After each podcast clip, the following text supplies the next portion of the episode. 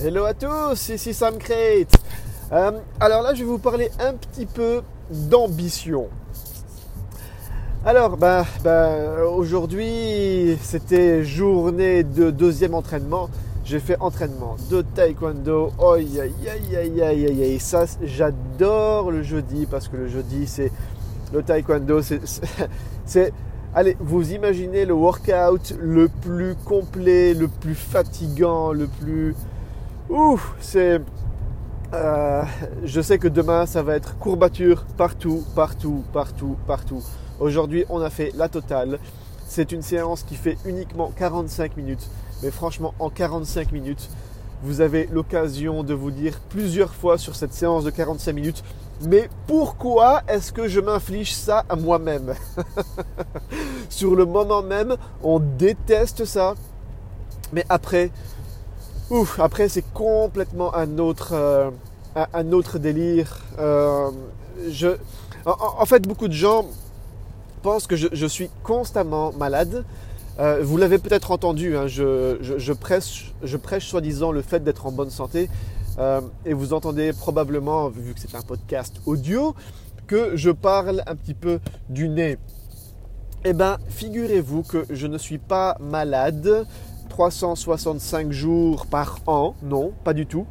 Mais en réalité, j'ai euh, je sais pas du tout comment ça s'appelle en fait, mais, en, fait, mais j'ai été voir un ORL qui m'a expliqué que j'avais trop de cartilage au niveau euh, des naseaux.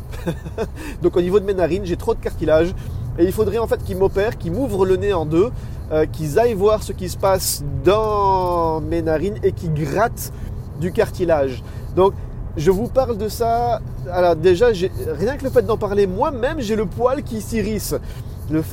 C'est une anesthésie générale. Hein. Ils doivent me faire une anesthésie générale, ouvrir le nez, retirer une partie du cartilage. Et en plus, il est probable, possible, ou je ne sais pas, euh, que ce cartilage repousse de façon naturelle. Mais en d'autres termes, j'ai plus de cartilage dans, le nez qu'il est censé avoir. Apparemment, ça est censé influencer mon odorat, c'est censé influencer ma manière de respirer, c'est censé influencer ma manière de, parler. Donc en réalité, si je guéris ça, j'aurai complètement une autre voix. Je suis censé respirer mieux, je suis censé probablement dormir mieux, euh, mieux goûter les aliments. Enfin, l'ORL m'a vraiment vanté tout ça. Le truc, c'est que je dois faire l'anesthésie générale, je dois subir l'opération et je sais que je vais avoir le nez comme une pomme de terre pendant plus de deux semaines. Et ça, franchement, j'ai pas envie ah, j'ai vraiment pas envie de, subir ça. Parce que ça veut dire qu'il faut que je prenne congé pendant plus d'une semaine. Je vais avoir les cotons dans les narines pendant toute la semaine. Je vais devoir respirer par la bouche pendant toute la semaine. Et après, il va falloir retirer les cotons des narines. Et il paraît que ça fait super mal. Enfin voilà, ça c'est mon petit euh, mal de nez. Donc si vous m'entendez tout le temps, ça c'est la petite histoire de pourquoi est-ce que je parle constamment du nez. Si vous écoutez ce podcast en plein mois de juillet, au plein mois d'août, où il fait 35 ou 40 degrés, vous allez voir, je parle de la même manière, c'est-à-dire du nez. Mais bon, c'est comme ça. En fait, il y a, une chouette petite histoire comme ça. comment est-ce qu'on s'est rendu compte que j'avais un, problème au niveau du nez? Euh, Quand j'étais gosse, quand j'étais gosse, donc je devais avoir, euh, je sais pas, 10, 11 ans, mes parents devaient sortir faire des, courses à l'extérieur et ils m'ont dit écoute, on va, vite faire des courses. On en a pour une petite heure et euh, on a laissé des. Il y avait des pommes de terre qui cuisaient dans la casserole. Euh, et moi, j'étais en train de jouer à la PlayStation. Je me souviens, c'était la, première version de la PlayStation, donc la PS1. Euh, et je crois que je jouais à Tomb Raider. C'était vraiment la toute première version de Tomb Raider. Donc ça, remonte à il y, a, une vingtaine d'années. et ils me disent Ok, nous on va sortir, on va, on va aller faire les courses, assure-toi que les pommes de terre ne crament pas. Je dis ok, il n'y a pas de souci, j'étais concentré dans, mon jeu, donc mes parents partent. Et évidemment, arrive ce qui devait arriver, j'oublie complètement ces pommes de terre, euh, il y a toute l'eau qui s'évapore, il y a tout qui crame, ça sent le brûler à 3 km à la ronde, et moi je ne me rends compte de rien du tout. Là-dessus, mes parents qui rentrent une heure après euh, déjà avant de rentrer au niveau de, l'étage, ils sentaient que ça sentait le brûler. Ils rentrent dans la maison, ça, ça, ça puait le brûlé dans la maison. Et évidemment, ils sont venus me voir et moi j'étais en train de jouer encore à la PlayStation. Alors là, je peux vous dire que sur le moment même, je me suis fait engueuler comme du poisson pourri, mais comme jamais. Et après, il dit, mais t'es malade, t'es pas bien, tu sens pas que ça sent le brûlé. Les pommes, oh, inutile de dire que les pommes de terre étaient noires. Euh, et je me suis vraiment fait engueuler, mais comme du poisson pourri, comme par mes parents. J'ai été privé de PlayStation pendant je ne sais pas combien de temps. Euh, ma mère, a, ma mère a, même dû retirer les rideaux des fenêtres. C'était des, rideaux en gros tissu. On, vivait dans une, une, ancienne maison de maître. Euh, les murs faisaient euh, plus de, 4 mètres, 4-5 euh, mètres de haut. Donc c'était des, rideaux gigantesques. Elle a dû faire plusieurs machines à laver rien que pour laver les rideaux. on a dû laver les coussins. Il y avait cette odeur de brûlé qui était incrustée partout. Il a fallu plus de deux semaines pour que cette odeur de, brûlé commence à disparaître légèrement. Les, voisins, les voisins, ils, n'arrêtaient pas de se plaindre de cette odeur de brûlé. C'était la cata, c'était la folie.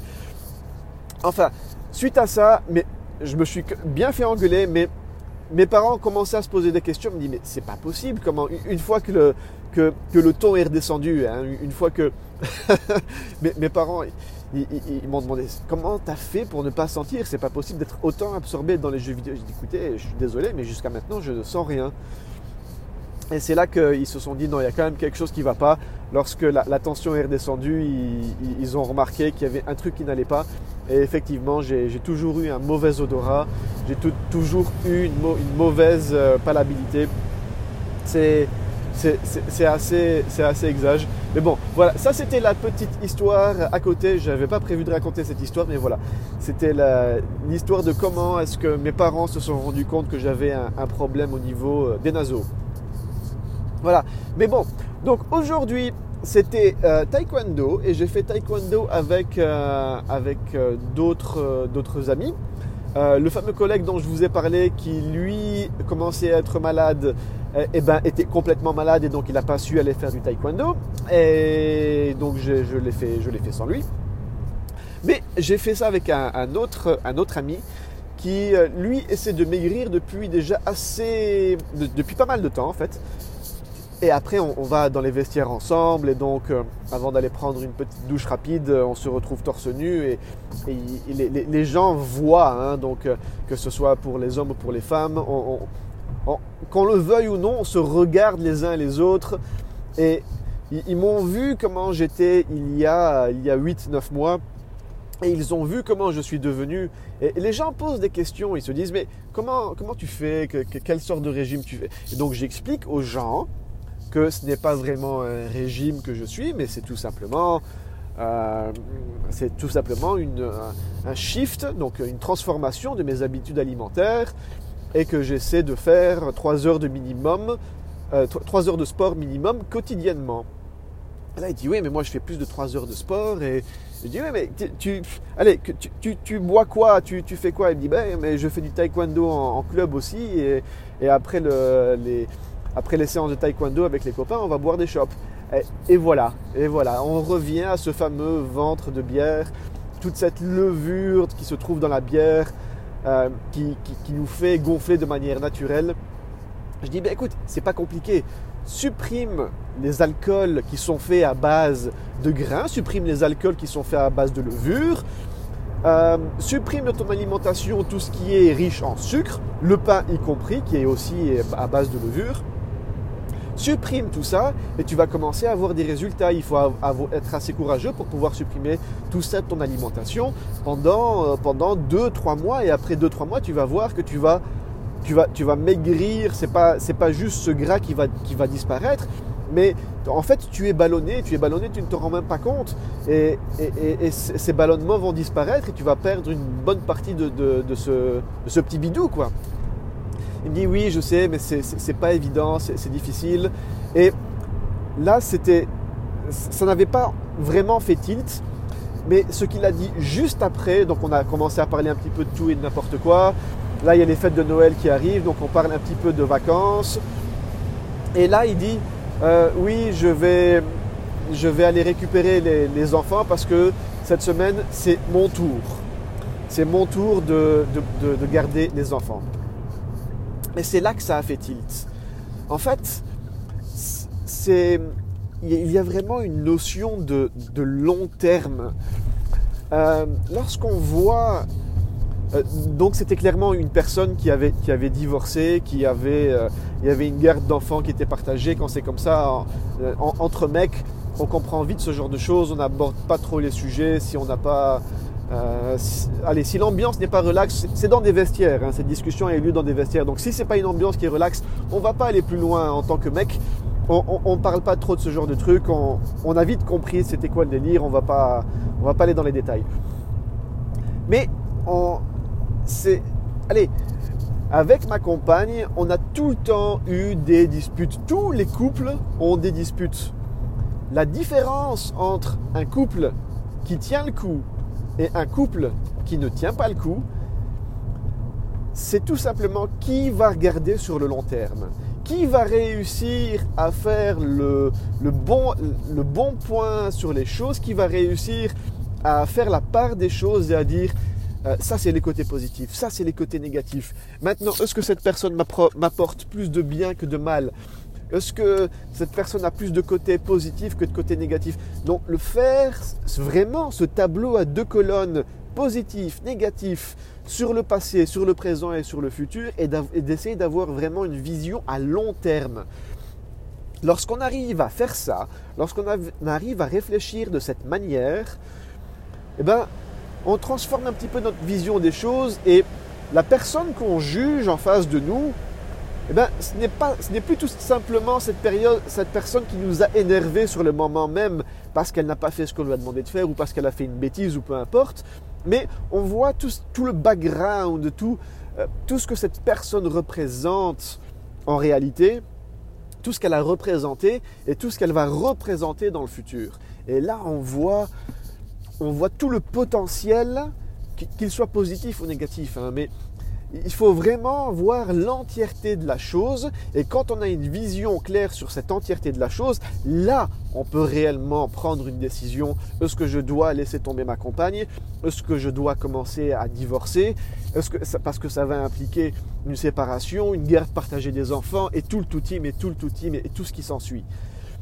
Mais si c'est trop facile de oula, qu'est-ce que tu fais toi? Encore une personne qui a eu son permis de conduire dans une boîte à cornflakes. Aïe, aïe, aïe, aïe.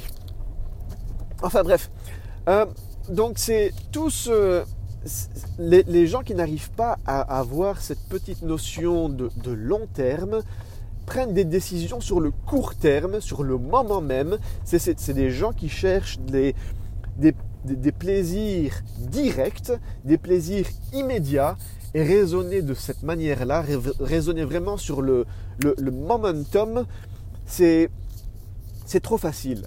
C'est trop facile et sorry, messieurs et mesdames qui écoutez ce podcast en ce moment, mais si vous faites ça, vous faites fausse route. Il faut apprendre à réfléchir sur le long terme, aussi bien sur notre vie familiale, aussi bien sur notre vie de couple. Bon, je, ne juge pas la, la, personne, hein. j'espère pour, euh, euh, pour la personne qui m'a raconté euh, ça, qu'elle a, elle réfléchit sur le long terme, mais apparemment non, parce que je lui ai expliqué rapidement c'était quoi les, secrets de comment j'avais réussi à perdre tout ce poids, comment j'avais réussi à, à, avoir une, meilleure santé, comment j'avais réussi à avoir une meilleure endurance. Je n'ai pas parlé de ma vie familiale ou de ma vie, euh, ma vie professionnelle ou rien de tout ça, mais tout ça est, lié, tout ça se, se, tient. C'est les mêmes principes, c'est les mêmes formules qu'on peut appliquer à notre vie familiale, à notre vie professionnelle, qu'on peut, qu'on peut appliquer partout. Il y a des gens qui aiment bien séparer tout ça, mais en fait, c'est la même chose.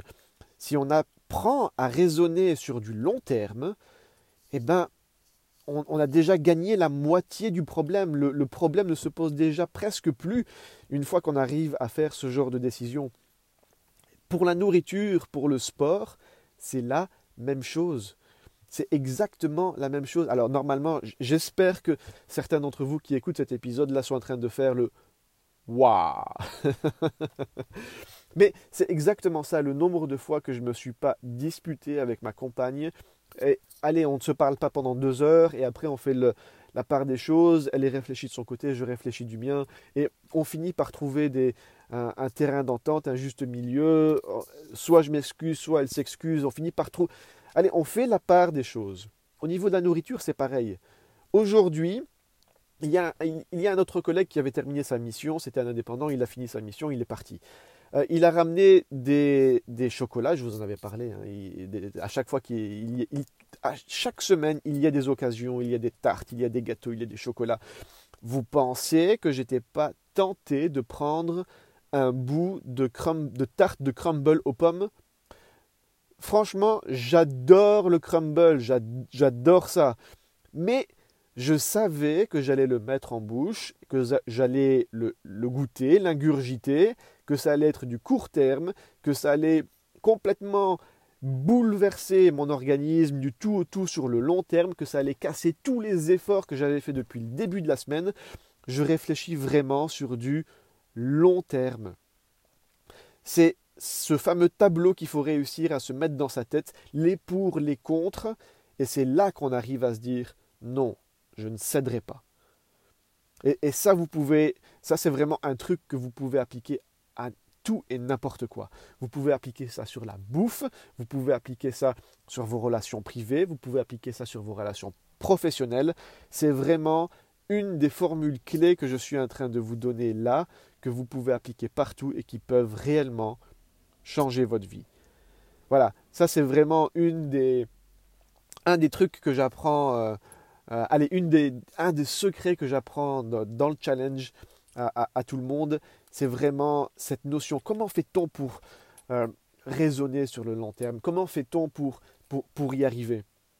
Eh bien, En fait, il n'y a pas de secret. Il n'y a pas de secret, ils vous font un plan dans votre tête.